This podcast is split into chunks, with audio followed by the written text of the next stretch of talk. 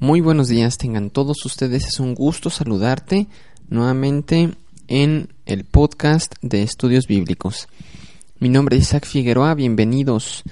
El día de hoy estoy muy contento porque en iglesia en donde me congrego vamos a tener un campamento para jóvenes y adolescentes. Va a ser un campamento un poco distinto porque va a ser dentro de las instalaciones de la iglesia, entonces no va a ser al aire libre ni, ni nada por el estilo, pero va a ser dentro del edificio y vamos a pasar un tiempo muy muy agradable.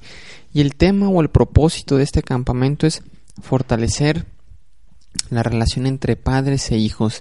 El, el, el pastor tiene esa, esa visión, esa, esa carga por las familias por las crisis que estamos viviendo hoy en día.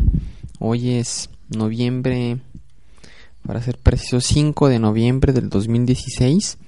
Y pues bueno, les voy a compartir una, pequeña reflexión que, he preparado que eh, espero compartir con los, con los jóvenes. Y se trata del, de los 10 mandamientos.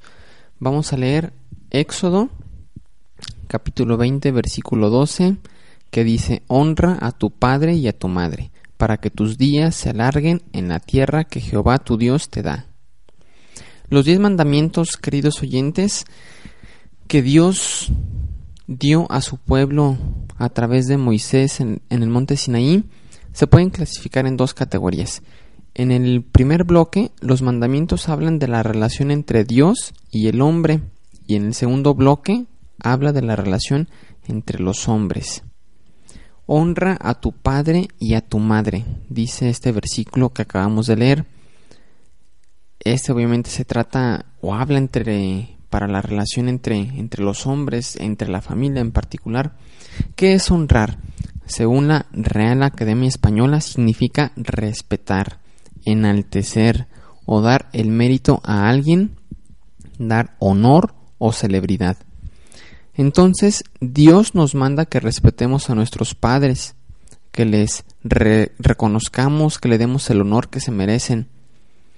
Y el apóstol Pablo, más adelante en el, en el libro de, de Efesios del Nuevo Testamento, le dice a los padres que no provoquen a ira a sus hijos, sino que los críen en disciplina y amor al Señor. Es decir, en la Biblia Dice a los hijos la actitud que deben tener hacia sus padres, pero también menciona a los padres cómo deben tratar a sus hijos. La palabra de Dios menciona estos principios para asegurar una buena convivencia y relación en la unidad fundamental de la sociedad, que es la familia.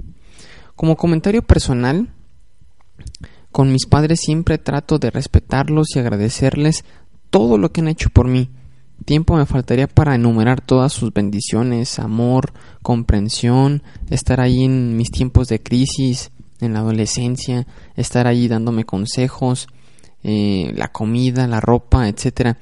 Que bueno, ya después de cierta edad los hijos tratamos de ser un poquito independientes, ¿verdad? Ya no, ya no este, pedirle dinero a, los papás eh, cuando comenzamos a trabajar o como cuando comenzamos a percibir algún ingreso de, de, alguna fuente y más bien procuramos darle darle a, ellos proveer para la casa.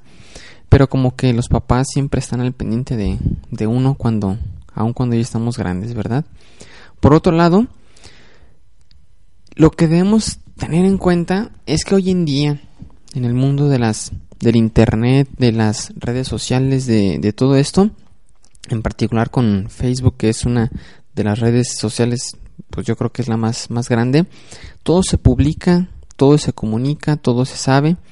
Y realmente me da mucha tristeza cuando veo comentarios destructivos en, en esa red social entre padres e hijos.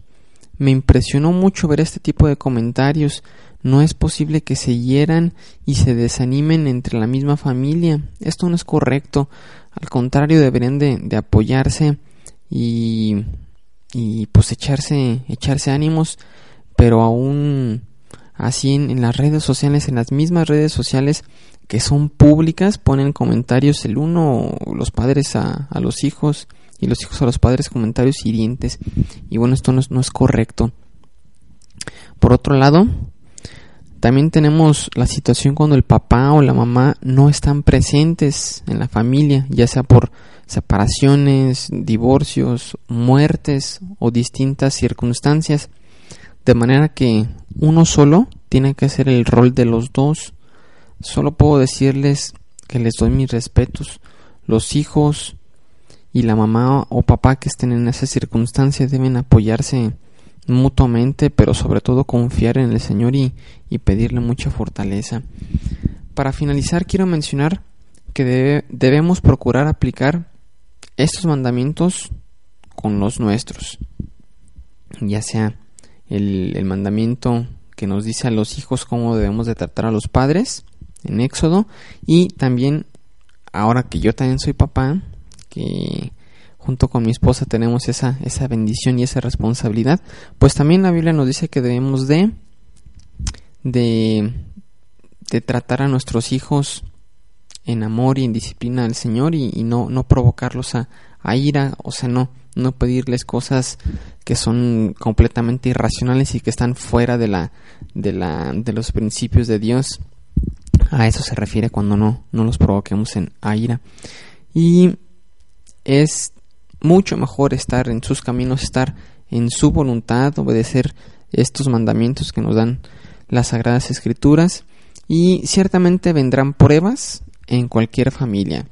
Van a venir pruebas, queridos oyentes, van a venir este situaciones difíciles, ya sea económicas o de, o de enfermedad o de, de accidentes. No estamos exentos y de hecho la Biblia dice que pues que vamos a pasar por esas circunstancias, ¿verdad? Pero si la familia está fuerte y está unida y nos sometemos a, la voluntad de, de Dios, entonces esas pruebas no nos van a destruir, sino que nos harán más fuertes. Harán la familia más fuerte y permanecerá para honra y gloria de Dios. Muchas gracias por escuchar y seguimos en comunicación. Que Dios los bendiga.